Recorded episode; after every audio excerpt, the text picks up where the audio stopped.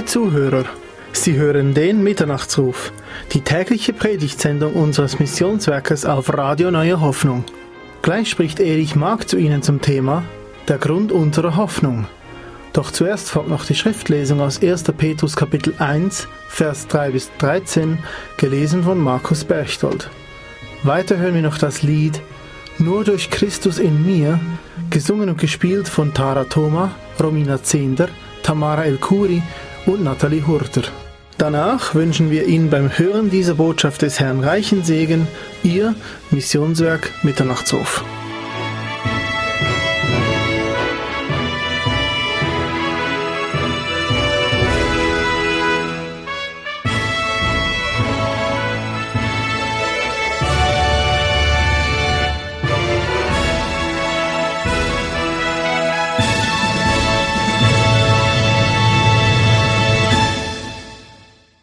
Ich lese 1. Petrus 1, die Verse 3 bis 13.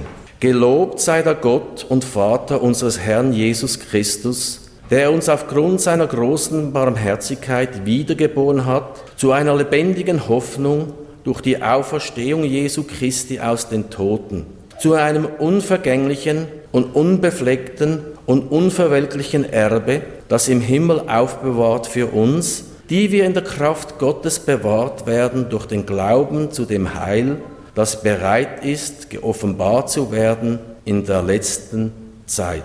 Dann werdet ihr auch euch jubelnd freuen, die ihr jetzt eine kurze Zeit, wenn es sein muss, traurig seid in mancherlei Anfechtungen, damit die Bewährung eures Glaubens, der viel kostbarer ist als das vergängliche Gold, das doch durchs Feuer erprobt wird, Lob, Ehre und Herrlichkeit zur Folge haben bei der Offenbarung Jesu Christi.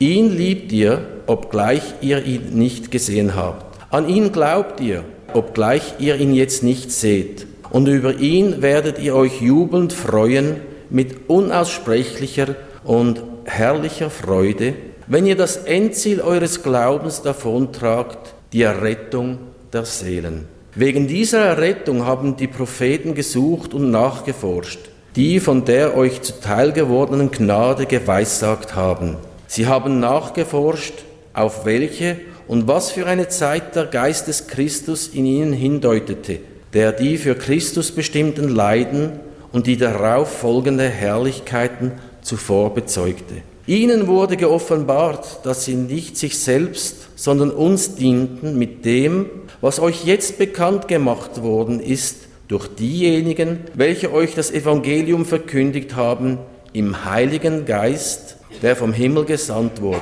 Dinge, in welche auch die Engel hineinzuschauen begehren. Darum umgürtet die Lenden eure Gesinnung, seid nüchtern und setzt eure Hoffnung ganz auf die Gnade, die euch zuteil wird in der Offenbarung Jesu Christi.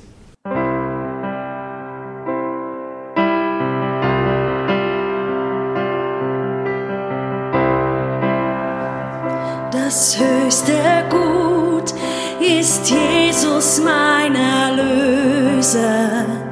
Es gibt nichts mehr, was Gott mir schenken kann. Er meine Freud, Gerechtigkeit und Freiheit, Liebe so treu,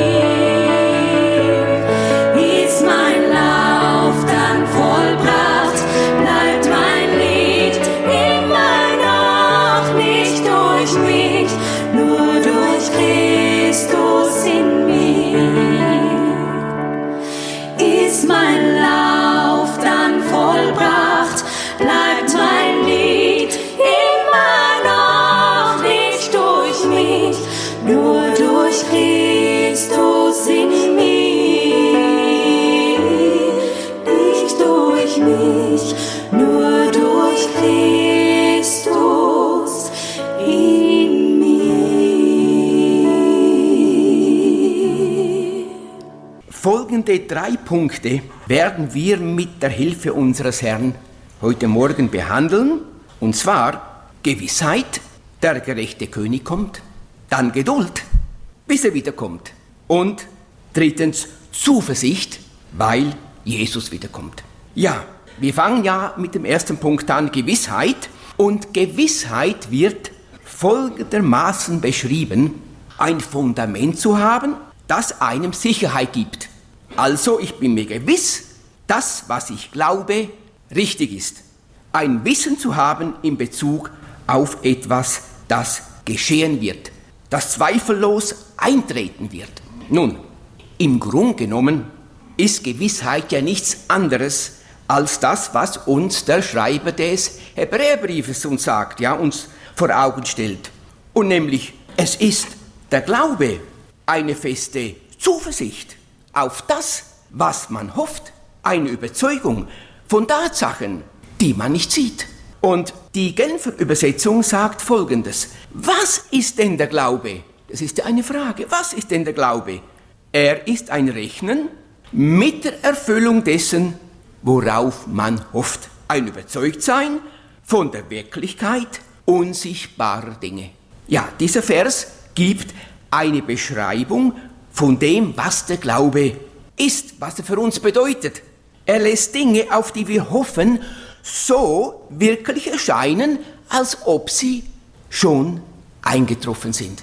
Und wir glauben, dass sich Gottes Wort in Beziehung der Weltgeschichte, in Beziehung der Heilsgeschichte und in Beziehung auf uns erfüllt und erfüllen wird. Allerdings gibt es natürlich noch eine andere Seite, die nicht so positiv ist, nicht so angenehm ist. Und die beschreibt uns Jakobus. Und er sagt, er aber bitte im Glauben und zweifle nicht. Denn wer zweifelt, gleicht einer Meereswoge, die vom Winde getrieben, hin und her geworfen wird. Also hier lesen wir das Gegenteil von Glaubensgewissheit. Wer schon einmal im Meer bei hohem Wellengang gebadet hat, das sollte man ja eigentlich nicht, aber manchmal kann man das, ja. Und der weiß, wie es ist, wenn man durch eine Welle hochgetragen wird und dann wieder ins Wellental hinuntergeworfen wird, ja. Und genauso solch ein Glaube tut uns Jakobus beschreiben. Er sagt also mit anderen Worten, so ein Glaube ist unsicher, beständig in der Gefahr, durch Meinungen hin und her gerissen zu werden, offen für Verschwörungstheorien, abhängig im starken Maß von den eigenen seelischen Schwankungen. Ich sage im starken Maß, ja, denn wir alle sind ja mehr oder weniger, haben ja auch eine Seele, ja, aber im starken Maße. Nun, ohne Zweifel ist es so, dass wir in einer Gesellschaft leben, wo die Orientierungslosigkeit immer mehr zunimmt. Ja, also die christlichen Grundlagen in der westlichen Welt bröckeln immer mehr auseinander, das sieht man. Ja. Und auf der einen Seite, auf der anderen Seite erleben wir also Angst und Ohnmacht im Blick von tatsächlichen Ereignissen, die die Nationen treffen und sie durcheinanderrütteln. Das können wir heute auch beobachten. Und dann die andere Seite, wo durch Prognosen, was den Klimawandel anbetrifft, Panik und Hysterie gesät wird, die so nicht eingetroffen sind und auch nicht so eintreffen werden. Denn, wissen Sie, die Idee des Klimawandels vom Menschen gemacht und die Meinung, dass man alles verändern kann und verbessern kann, wenn die Nationen nur genug Zeit dazu haben, das klammert ja Gott völlig aus. Ja, da ist Gott auf der Seite, nicht existent. Das, da geht es eigentlich um Selbsterlösung. Ja? Doch eines ist uns klar, wenn in naher Zukunft die Menschheit mit Gottes Gerichten konfrontiert werden, die in der Offenbarung uns beschrieben sind, dann werden sie dann wirklich mit einer anderen Realität konfrontiert werden. Ja? Dass das bisherige Erlebte dann wirklich in den Schatten stellen wird. Aber noch sind wir nicht so weit. Und dann ist da noch eine wichtige Frage in unserer heutigen Zeit. Ja, woran soll und kann sich der Mensch in der heutigen Gesellschaft dann noch orientieren? Ja, nach was kann er gehen? Nach was soll er sich richten? Denn das Angebot an spiritueller Erleuchtung, die zu Glück und Zufriedenheit führen soll, ist ja gewaltig. Das ist ein gewaltiger Milliardenmarkt, ja. Und je leerer sich ein Mensch ja innerlich fühlt, umso mehr greift er nach Lösungsangeboten. Und das ist heute so. Das ist die Realität, ja. Allerdings, Gott sei Dank, und das dürfen wir natürlich nicht vergessen, dass das Evangelium seit über 2000 Jahren verkündigt wird. Und heute, wenn jemand das Wort Gottes hören will, dann muss er, muss er nicht mal in die Kirche mehr gehen oder in eine Gemeinde, sondern kann im Internet praktisch mit einem Knopfdruck das Wort Gottes hören. Das ist ein Segen. Das kann aber auch das Gegenteil sein, wenn dann die Menschen nicht mehr den Weg in die Gemeinde finden, ja weil sie denken, ja, zu Hause ist es auf jeden Fall angenehmer. Nun, es ist aber auch so, dass der Mensch unabhängig von all den technischen Errungenschaften zu dieser Gewissheit kommen kann, von der wir reden. Diese Gewissheit, dass es einen lebendigen Schöpfer gibt. Es geht um die Tatsache und um die Wahrheit, die sich seit Erschaffung der Erde nie gewandelt hat, nie verändert hat, nicht durch die Jahrhunderte. Denn das, was uns Paulus sagt, denn sein unsichtbares Wesen, nämlich seine ewige Kraft und Gottheit, wird seit der Schaffung der Welt an den Werken durch Nachdenken wahrgenommen, so dass sie keine Entschuldigung haben. Es geht hier um die Wunder der Schöpfung. Gott hat seine Herrlichkeit und Größe auf alles gelegt, was er erschaffen hat. Und wissen Sie, allein schon die Zusammenhänge von Erde und Sonne ja, ist ja etwas Gewaltiges. Wir müssen uns einmal vorstellen, dass wenn die äh, Distanz der Sonne zur Erde nicht so perfekt wäre, ja, dann würde wahrscheinlich die Erde genauso aussehen wie der Mond. Oder wenn die Umlaufbahn der Erde vielleicht etwas kreisförmiger wäre, dann gäbe es auf Erden kein Leben und unser Planet wäre unbewohnbar. Und das sind ja nur simple, simple Beispiele, ja, einfache Beispiele, ja. Also, es ist wirklich so, der Mensch kann allein durch die Schöpfung die Gewissheit bekommen, dass es einen Schöpfer gibt, der alles in seiner Hand hält. Gott, der Schöpfer des Himmels und der Erde, hat alles wunderbar eingerichtet. Und das ganze Universum läuft ja exakt wie ein gut funktionierendes Uhrwerk. Und deshalb können wir Gottes unsichtbares Wesen und seine, und seine ewige Kraft an seinen Werken erkennen. Ich möchte das nochmals unterstreichen nach der neuen Genfer Übersetzung. Da heißt es nämlich, seit der Erschaffung der Welt sind seine Werke ein sichtbarer Hinweis auf ihn, den unsichtbaren Gott, auf seine ewige Macht und sein göttliches Wesen. Die Menschen haben also keine Entschuldigung. Nun, unser erster Punkt ist ja Gewissheit, der gerechte König kommt. Um diese Wahrheit zu unterstreichen, lesen wir einmal, was Jeremia uns sagt durch sein unwandelbares Wort. Und zwar, er sagt, siehe, es kommen Tage, spricht der Herr, da werde ich dem David einen gerechten Spross erwecken. Der wird als König regieren und weise handeln und wird Recht und Gerechtigkeit schaffen auf Erden. Also dieser Vers, der spricht von der Zukunft. Und er spricht von einer Tatsache, von einer Gewissheit, die aber noch nicht eingetroffen ist. Ja, es geht hier um den gerechten König, der kommen wird, um sein Reich auf Erden aufzurichten, also das Millennium. Und der nächste, die nächsten zwei Verse, die zeigen uns unsere Gegenwart. Ja? Darum, siehe, es kommen Tage, spricht der Herr, da wird man nicht mehr sagen, so wahr der Herr lebt, der die Kinder Israels aus dem Land Ägypten herausgeführt hat.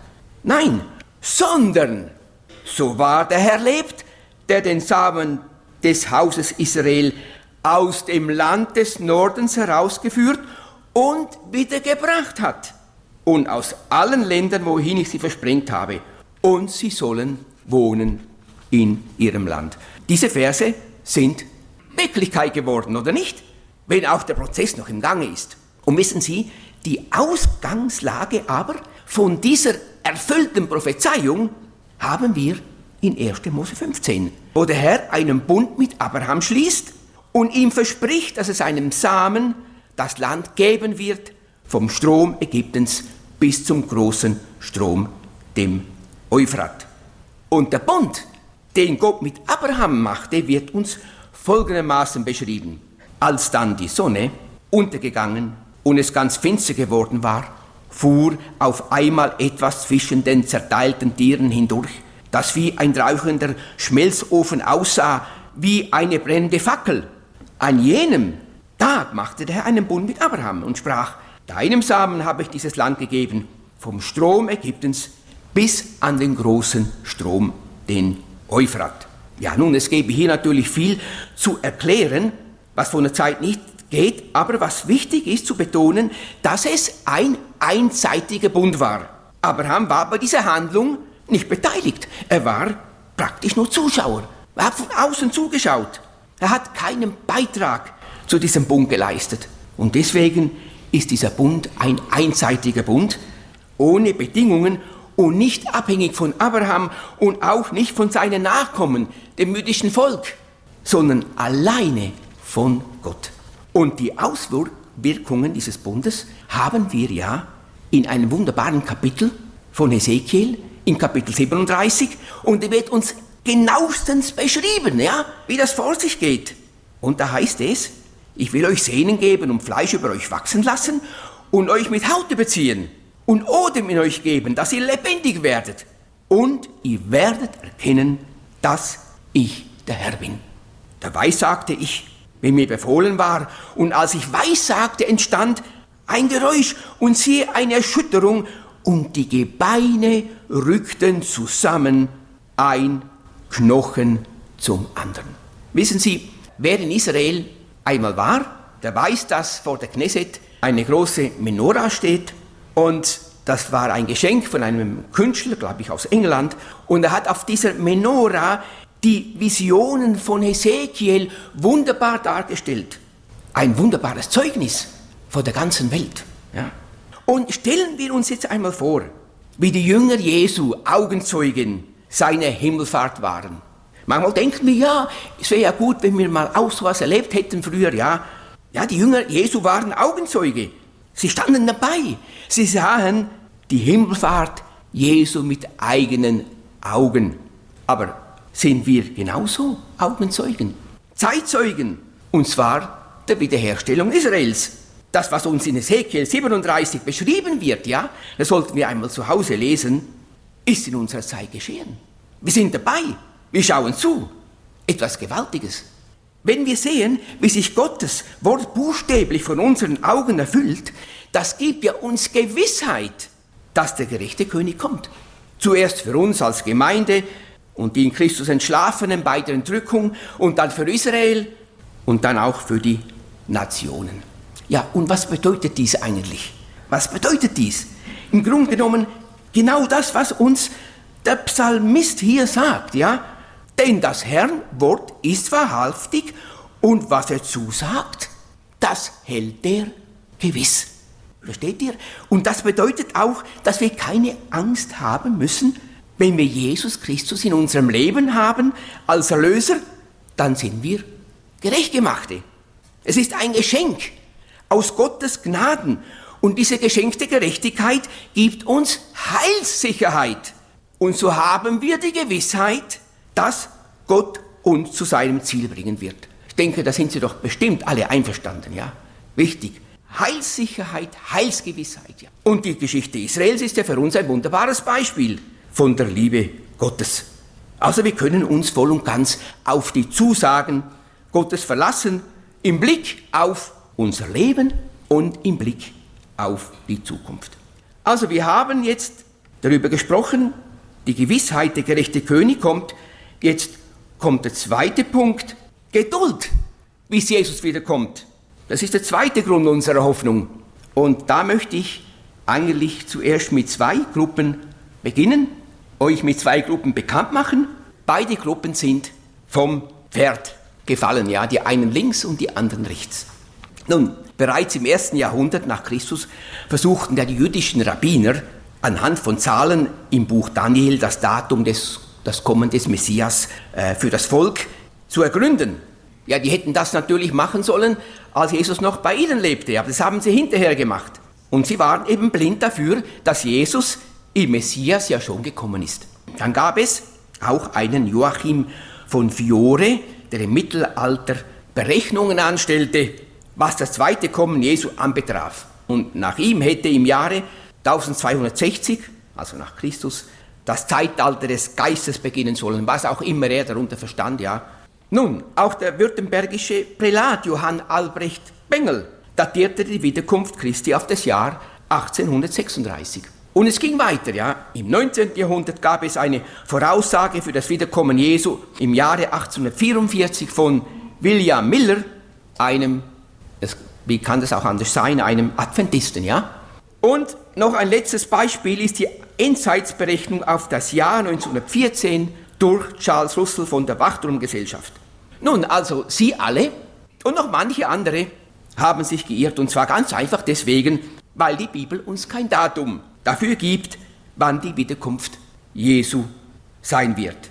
Also, wir sollen geduldig auf ihn warten, ohne Berechnungen anzustellen. Ganz anders wird es dann sein, nachdem die Entrückung stattgefunden hat. Das muss uns klar sein, ja, denn dann werden die Menschen, die dann noch auf Erden wohnen, einen klaren Zeitplan haben, nämlich sieben Jahre Trübsal und dann wird ihnen die Offenbarung wie ein aufgeschlagenes Buch sein. Dann wissen sie, was kommt, ja. Aber diese vorher genannten Beispiele waren Opfer ihrer Unnüchterheit und ihrer Spekulationen, ihrer Ungeduld und haben natürlich auch viele Leute, wo daran glaubt hatten, äh, in Enttäuschung gebracht, ja in Frustration. Jetzt kommen wir zur anderen Gruppe, die auch vom Pferd gefallen ist. Und das ist natürlich eine gefährliche Gruppe. Es sind Feinde des Evangeliums, ja. Und diese Gruppe wird im 2. Petrusbrief folgendes beschrieben, folgendermaßen, dabei sollt ihr vor allem das erkennen, dass am Ende der Tage Spötter kommen werden, die nach ihren eigenen Lüsten wandeln und sagen, wo ist die Verheißung seiner Wiederkunft? Denn seitdem die Väter entschlafen sind, bleibt alles so, wie es von Anfang der Schöpfung an gewesen ist. Also am Ende der Tage werden Spötter kommen. Nun, die Endzeit begann ja mit dem ersten Kommen des Herrn, ja, mit seinem Tod, mit seiner Auferstehung und seiner Himmelfahrt und mit Pfingsten. Ja, da begann praktisch die Endzeit. Allerdings, wenn die Bibel von den letzten Tagen spricht, oder vom Ende der Tage, dann geht es um das Ende unseres gegenwärtigen Zeitalters, weil ja eben schon Israel zurückgekehrt ist. Ja. Und ein Spötter erkennt man daran, dass er sich über jemanden lustig macht, Spott über Dinge äußert, die dem anderen wichtig sind, er macht sich lächerlich, tut es als unwichtig ab und beachtet es nicht. Die Bibel wird als Märchenbuch abgetan und es kann gut sein, dass in der Zukunft die Verachtung jeglichen Bezugs zur Bibel noch ganz andere Formen annehmen wird, als wir es jetzt schon erleben. Es kann gut möglich sein, ja. Aber seien wir uns bewusst, ja, dass es in den Jahrhunderten vor der Aufklärung kaum jemand gab, der das Kreuz oder die Dreieinigkeit verspottete. Dann wäre nämlich um einen Kopf kürzer gemacht worden. Ja? Nein, das fing an bei der Aufklärung. Und in der Zeit der Aufklärung gab es einen unter mehreren, der uns allen bekannt ist. Es war einer der größten Atheisten und spöttete französische Philosoph Voltaire. Ja. Und von ihm heißt es, und ich zitiere hier, Voltaire sagte im Jahre 1778, dass er das Gebäude des Christentums, zu dessen Aufbau die Hände der zwölf Apostel nötig gewesen seien, eine Hand abbrechen werde. Ja. Und er prophezeite, die Bibel werde in Kürze nicht mehr gelesen werden. Das war übrigens nicht der einzige, ja, es gab noch mehr, die solche Sprüche geklopft haben. Nun, zu diesem Zweck gab er viele Lästerschriften heraus, die in der eigenen Druckerei hergestellt wurden. Und anscheinend starb er dann mit den Worten, jetzt werde ich in die Hölle geworfen, ja. Ein furchtbares Ende.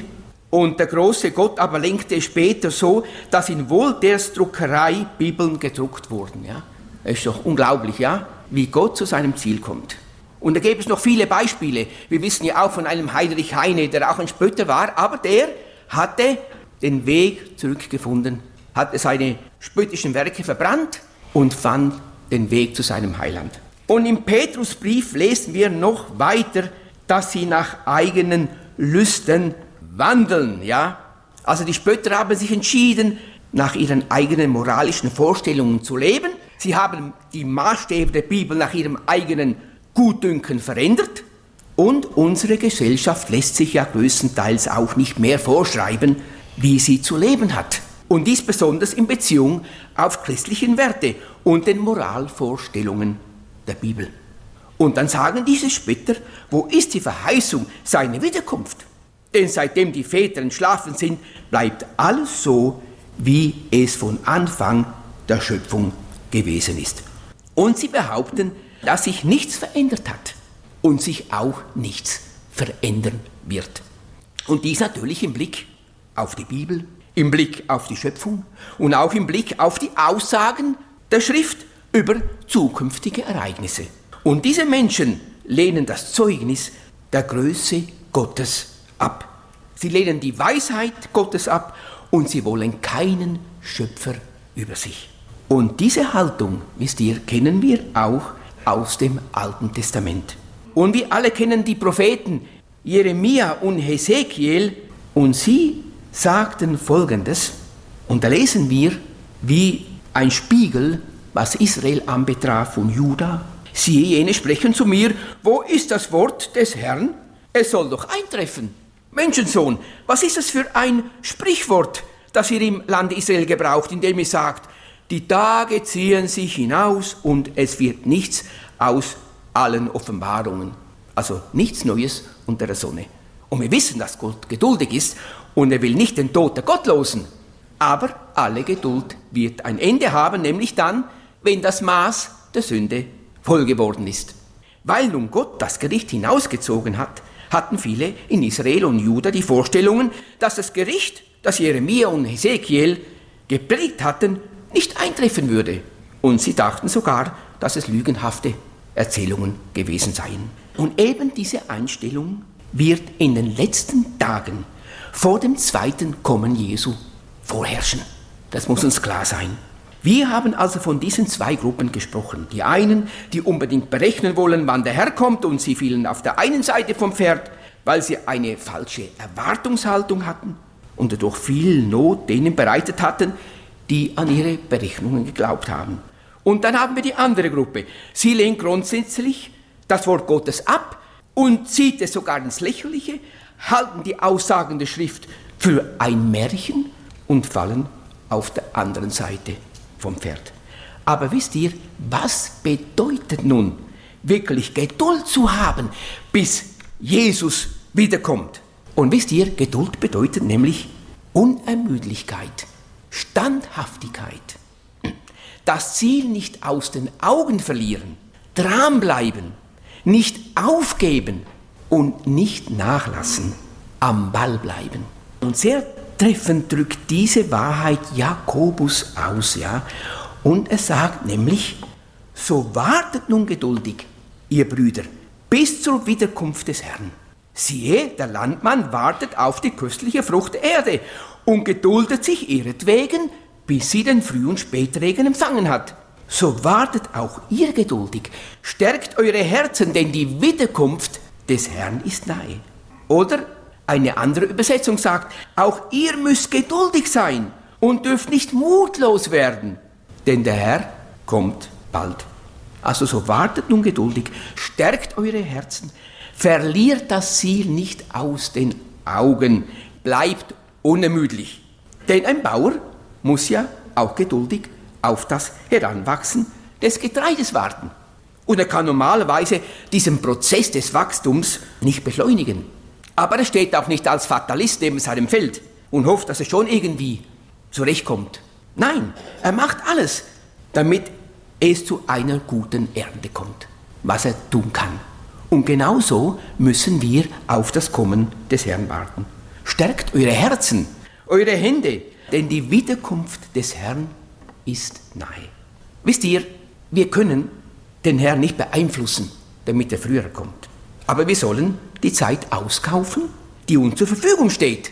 Und hier gibt uns Paulus ein mächtiges Vorbild, denn er sagt dem Philippern folgendes, wie gesagt, meine lieben Brüder und Schwestern, ich weiß genau, noch bin ich nicht am Ziel angekommen.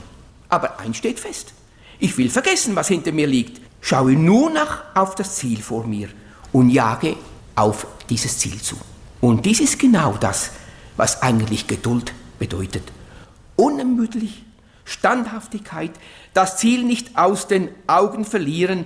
Auch ihr müsst geduldig sein und dürft nicht mutlos werden, denn der Herr kommt bald. Denn Mutlosigkeit bedeutet ja, dass wir resignieren, dass wir in der Gefahr stehen, aufzugeben, dass wir in der Gefahr stehen, in die Oberflächlichkeit in geistlichen Dingen zu rutschen. Und dann haben wir die Gefahr, dass man eben irgendwo stehen bleibt, stecken bleibt, auf dem Weg. Ja. Nun, aber wie gelangen wir ans Ziel? Ja? Da erklärt uns der Hebräerbriefschreiber Folgendes. Da wir nun eine solche Wolke von Zeugen von uns haben, so lasst uns jede Last ablegen und die Sünde, die uns so leicht umstrickt. Und lasst uns mit Ausdauer laufen in dem Kampf, der uns verordnet ist, indem wir hinschauen auf Jesus, den Anfänger und Vollender des Glaubens. Also wir alle sollen ablegen, was uns behindert, um mit Ausdauer in dem Kampf, der uns verordnet ist, zu laufen. Und dazu natürlich, liebe Geschwister, gehört die Sünde, die uns immer wieder fesseln will. Ermutigen wir uns da gegenseitig mit Ausdauer noch das letzte Stück des Weges zum Ziele durchzuhalten. Und dies können wir nur, wenn wir ein bereinigtes Leben haben. Und es ist ja eine Tatsache, dass je älter wir werden, umso länger wird die Vergangenheit. Und da kann sich natürlich vieles ansammeln, was den Rucksack, den wir auf dem Rücken tragen, immer schwerer werden lässt. Und vielfach hängt das damit zusammen, dass wir eben nicht vergeben können, die Vergangenheit nicht hinter uns lassen. Und dies führt dann zur Bitterkeit.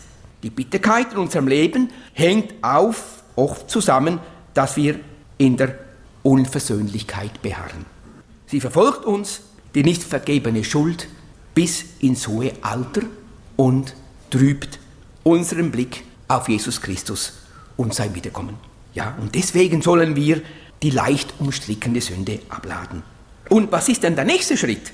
Also, wir sollen hinschauen auf Jesus, den Anfänger und Vollender unseres Glaubens. Wir können es auch folgendermaßen ausdrücken, mit Ausdauer wollen wir noch das letzte Stück bis zum Ziel durchhalten. Dabei wollen wir nicht nach links oder nicht nach rechts schauen, sondern alleine auf Jesus. Er hat uns den Glauben geschenkt und wird ihn bewahren, bis wir am Ziel sind. Und wisst ihr, hinschauen auf Jesus bedeutet, ihn zu suchen, wo er zu finden ist. Und wo ist er zu finden? Irgendwo zwischen den Wolken. Nein, in seinem Wort. Da ist er zu finden. Sie solle, so sollen wir auf ihn schauen, denn das ist der Weg, um nicht zu ermüden und zu verzagen, vor allem dann, wenn die Umstände uns schwer bedrücken. Und wisst ihr, wer von uns kann behaupten, dass er nicht unter Prüfungen und Anfechtungen müde wird und in der Gefahr steht, den Mut zu verlieren? Ja, also ich kann nicht sagen, dass ich von dem gefeit bin. Aber wisst ihr, der beste Weg, um aus solch einer Gefahrensituation herauszukommen, ist, dass wir uns mit Jesus beschäftigen, mit seinem Wort, das uns tagtäglich begleiten will. Nun kommen wir zum letzten Punkt, Zuversicht, weil Jesus wiederkommt. Der dritte Grund unserer Hoffnung. Und wir haben ja darüber gesprochen, von der Gewissheit, der König kommt, dann haben wir von der Geduld gesprochen, bis er wiederkommt. Und jetzt sprechen wir von der Zuversicht, weil Jesus wiederkommt. Das ist der dritte Punkt und letzte. Nun, wir leben in einer Zeit, die einem ja nicht zuversichtlich stimmt, weil es ja keinen Grund dazu gibt. Und je mehr man sich mit den Ereignissen beschäftigt, ja, am besten macht man das nicht so viel, ja, umso weniger zuversichtlich kann man sein. Also Morde, Gewaltexzesse sind ja an der Tagesordnung und das Leben gilt nicht mehr viel, ja. Leute werden wegen Bagatellen zusammengeschlagen, Polizei, Feuerwehr und Krankenautos werden ohne Grund angegriffen. Hass und Egoismus prägen unsere Gesellschaft. Und wäre unsere Zuversicht von äußeren Begebenheiten abhängig, dann wären wir tatsächlich dem Wandel der Zeit ausgeliefert und hätten keinen Grund zur Zuversicht. Aber zum Schluss möchte ich uns in Erinnerung rufen, warum wir zuversichtlich sein können. Und es ist doch erstaunlich, wisst ihr, wie viele Gründe wir als Kinder Gottes haben. Und wisst ihr, Zuversicht kann man folgendermaßen umschreiben. Festes Vertrauen auf etwas zu erwartendes Gutes, ja? Oder es ist das Vertrauen darauf, dass das Ziel erreicht wird. Oder Wünsche in Erfüllung gehen und Hoffnungen wahr werden. Ja, das ist die Zuversicht. Und was sagt der Schreiber des Hebräerbriefes? So werft nun eure Zuversicht nicht weg. Warum? Weil sie eine große Belohnung hat. Also hier sieht man Zuversicht. Und zählen wir doch nur einige Tatsachen auf, warum wir unsere Zuversicht nicht wegwerfen sollen, unsere Hoffnung. Erstens einmal, weil sich erfüllen wird, worauf wir hoffen, nämlich, dass der Herr uns zum Ziel bringen wird. Denn er hat für uns die Ewigkeit vorbereitet. Und Paulus sagt sogar, was kein Auge jemals sah, was kein Ohr jemals hörte und was kein Mensch sich vorstellen konnte, das hält Gott für die bereit, ihn lieben. Das müssen wir uns einmal vorstellen. Das geht über unsere drei Dimensionen hinaus. Zweitens, wir können zuversichtlich sein, weil wir von aller Schuld freigesprochen sind.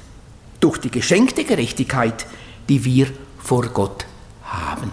Und da heißt es nämlich, also steht fest, nicht wegen meiner guten Taten werde ich von meiner Schuld freigesprochen, sondern allein deshalb, weil ich mein Vertrauen auf Jesus setze. Deshalb, weil Jesus meine Sünde vergeben hat. Ohne Werke des Gesetzes. Ist es nicht wunderbar? Und dies bedeutet auch, dass wir kein verkrampftes christliches Leben führen müssen, indem wir meinen, dass wir trotzdem noch etwas bringen müssen, um die Erlösung zu perfektionieren. Wisst ihr, Jesus und, Jesus und, ja, es ist alles vollbracht, das muss uns klar sein. Das Erlösungswerk durch Jesus ist absolut genügend, absolut genügsam für uns. Wir müssen nicht noch was dazugeben, weil wir meinen, dass das Erlösungswerk nicht reicht. Drittens, Zuversichtlich können wir auch sein, weil der Herr uns verheißt, dass es ein gutes Werk, das er in uns angefangen hat, auch weiterführen wird.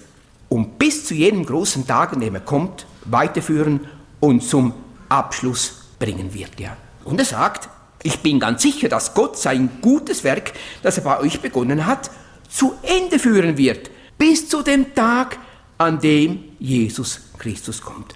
Und wisst ihr, Judas, ja, bestätigt ja diese wunderbare Wahrheit und er sagt, dem aber, und das ist uns bekannt, dieser Vers, der mächtig genug ist, euch ohne Straucheln zu bewahren und euch unsträflich mit Freuden vor das Angesicht seiner Herrlichkeit zu stellen. Ja, unsträflich. Da können wir wirklich zuversichtlich sein, ja, mutig sein, ja, gewiss sein. Viertens, und noch einen anderen wunderbaren Grund gibt es, dass wir zuversichtlich sein können, nämlich das, was Paulus den Römern schrieb. Was also könnte uns vor Christus und seiner Liebe trennen? Was? Ja, Le Leiden oder und Angst vielleicht, Verfolgung, Hunger, Armut, Gefahr oder gewaltsamer Tod. Sind alles Fragen. Aber was sagt Paulus? Er gibt sich selber die Antwort. Nichts, nein, nichts kann uns scheiden.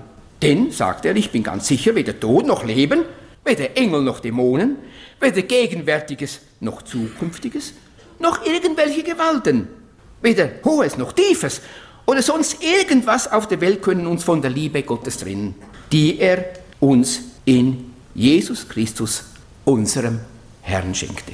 Also haben wir nicht allen Grund, voll Zuversicht im Heute zu leben, ja, und mit Hoffnung für die Zukunft. Wir sind Zeitzeugen von Ereignissen, die die Generationen vor uns nicht gesehen haben, nicht sehen konnten, denn es war ihnen verborgen. Und wir haben das Vorrecht, dass sich vor unseren Augen biblische Prophetie erfüllt. Es ist wie ein Licht an einem dunklen Ort. Und wir kennen ja alles, alle das viel, äh, dieser viel äh, zitierte Vers in 2. Petrus 1,19, ja, und so halten wir nun fest an dem völlig gewissen prophetischen Wort. Und ihr tut gut daran, darauf zu achten, als auf ein Licht, das an einem dunklen Ort scheint, bis der Tag anbricht und der Morgenstern aufgeht in euren Herzen. Als wir in Zermatt waren, hatten wir ja ein Zimmer mit Blick auf das Matterhorn. Und ich denke, in Zermatt haben ja alle Zimmer einen Blick zum Matterhorn hin, ja? Aber Wisst ihr, für mich war es faszinierend, wenn ich in der Nacht, also in der stockdunklen Nacht, Lichter am Matterhorn sah, die sich langsam, und ich sagte immer zum Glück nicht schnell, sich nach unten bewegten. Ja? Und es brauchte manchmal Stunden, bis dann die Lichter unten verschwanden, ja, also bei der Hörnlehütte.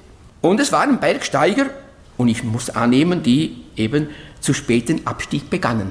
Allerdings ohne gute Stirnlampe wäre dies kaum möglich gewesen. Ja. Und diese Lampen hatte man also kilometerweit gesehen. Nun, hier in unserem Vers, den wir vor uns haben, bedeutet das Wort Dunkelheit noch viel mehr. Es bedeutet nämlich ein schmutziges, ein unwirtliches und ein ungemütliches Dunkel. Und das ist unsere Welt. Und auch das menschliche Herz, ohne die Erlösung durch Jesus Christus. Und diese Dunkelheit leuchtet, und es ist das Wort Gottes, ja. Es leuchtet und scheint und gibt uns den Weg frei. Und es leuchtet uns so lange, ja, bis wir am Ziel sind. Wenn der Herr uns heimholt durch den Tod oder die Entrückung, die ja jeden Moment geschehen kann. Ja, bis der Tag anbricht und der Morgenstern in unserem Herzen aufgeht. Und der Morgenstern ist Jesus Christus. Er ist der helle Stern in dunkler Nacht. Es ist sein Wort.